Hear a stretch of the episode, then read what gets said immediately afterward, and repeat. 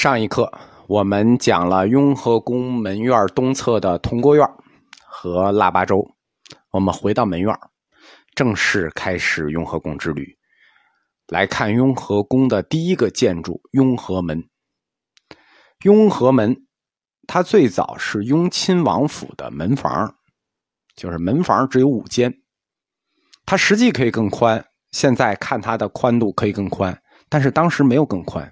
因为根据大清律，亲王等级只能开门房正房五间，它东西向展开五间房的宽度，但是在改宫为庙的时候，把它纵向深度翻了一番。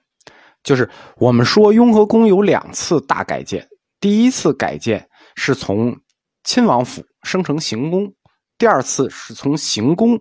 改宫为庙，从亲王府升成行宫的时候，这个雍和门还是五间房，但是在改宫为庙的时候，就把它纵向深度翻了一番。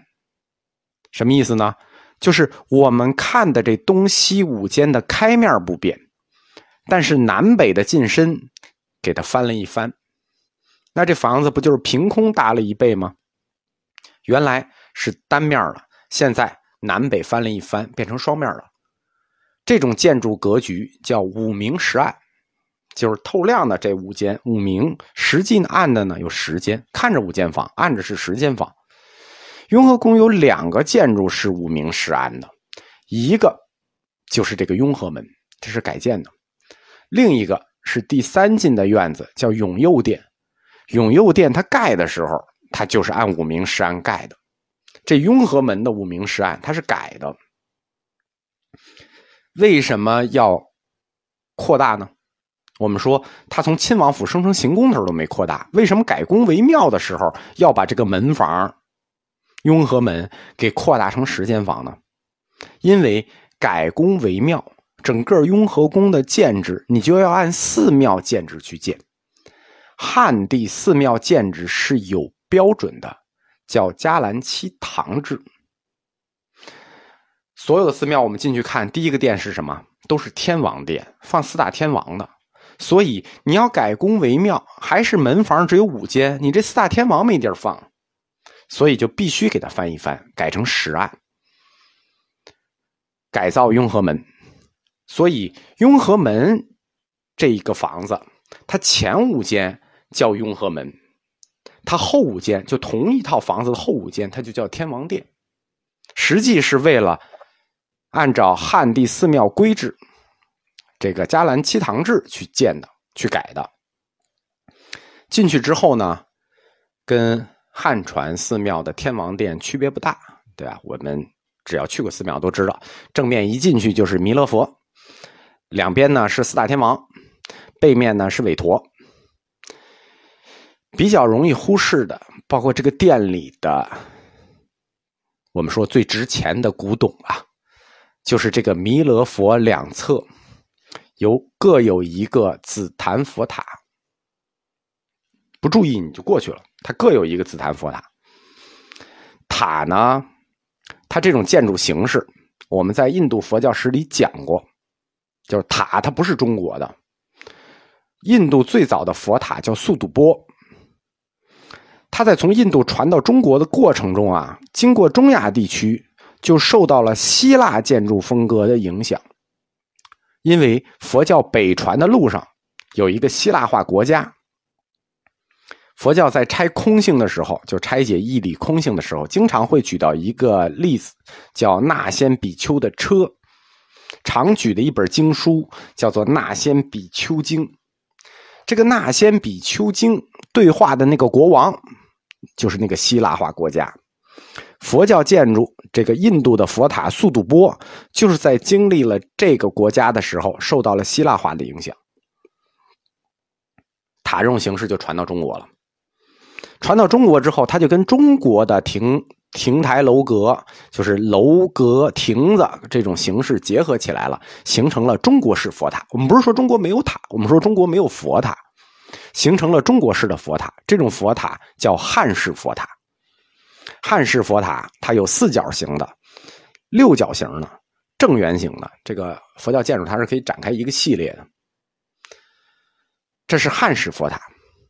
到了元朝的初年，就是藏式佛塔就传进来了。我们说梵式建筑模式就传进来了，叫做富波式佛塔，它就从尼泊尔通过萨迦派带进了北京，就传到了中国。所谓富波式，波就是一个倒扣的碗，富波倒扣着一个碗。当然了，这碗不不是我们中国的碗，不是我们汉族的碗，因为我们中国的碗它没有这么高。它这个富波式的塔呢，看着更像一倒扣的瓶子，所以我们也叫平塔。中间那一部分呢，就是像倒扣的瓶子呢，我们叫塔瓶。因为藏传佛教常用这种模式建塔，叫梵式塔，所以这种塔又叫藏式塔，民间俗称喇嘛塔。比如最有名的就是北海的白塔，就是这种塔。这种塔是元以后才出现的。而弥勒佛两侧的这个佛塔呢，它既不是汉式塔，它也不是梵式塔，它是一种很特殊的内塔。就我们刚才说的两种塔都是外塔。建在外头的，这是一种摆在屋里的塔的形式，叫楼阁式佛塔。这种形式的塔常用于供佛，它里头摆的佛。这两个塔内呢，主要供奉的是长寿佛，所以这两个塔又叫长寿塔，放在弥勒佛两侧。这两个塔是紫檀木做的，高三米五，分九层，就是。封建王朝分到九层就到顶了，它的横截面积是个八棱形。两个塔一共供奉了二百七十四尊擦擦，就各高十厘米的擦擦，其中大部分是长寿佛，有一小部分是白度母。擦擦呢，这个藏传佛教史我们也讲过，它是藏传的一种独特的佛造像形式，叫泥范小造像。最早呢，是由藏传的宗师米拉日巴所创制的。米拉日巴他用泥和母亲的血做成这种范式的小雕塑，随身携带，作为纪念和礼拜使用。后来他就发展成了藏传独有的一种佛造像艺术形式，就是擦擦。做了这个擦擦呢，经常放在哪儿呢？放在嘎物里头。什么叫嘎物呢？就是一种藏传的小佛阁。不大，一般擦擦做四五厘米，大的做到十厘米，放到佛阁里，随身随身携带的啊。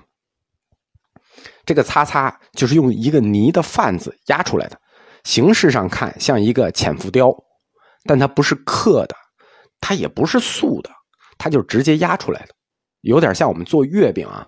所以同一个范，它可以做一模一样的擦擦，可以做很多个。